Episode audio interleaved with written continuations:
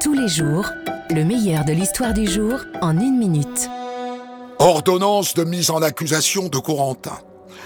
Corentin a confié aux experts entendre des voix depuis l'âge de 10 ans.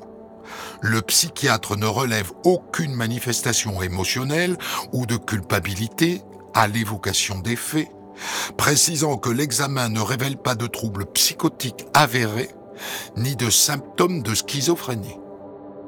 Madame, j'ai fait quelque chose qui n'est pas normal dans la loi. Et pourquoi c'est pas normal, Corentin? Je sais pas, madame. De toute façon, moi, je vais sortir vite pour reprendre une vie normale.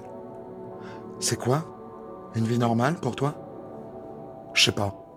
Ça vous a plu? Écoutez le récit intégral sur votre plateforme de podcast.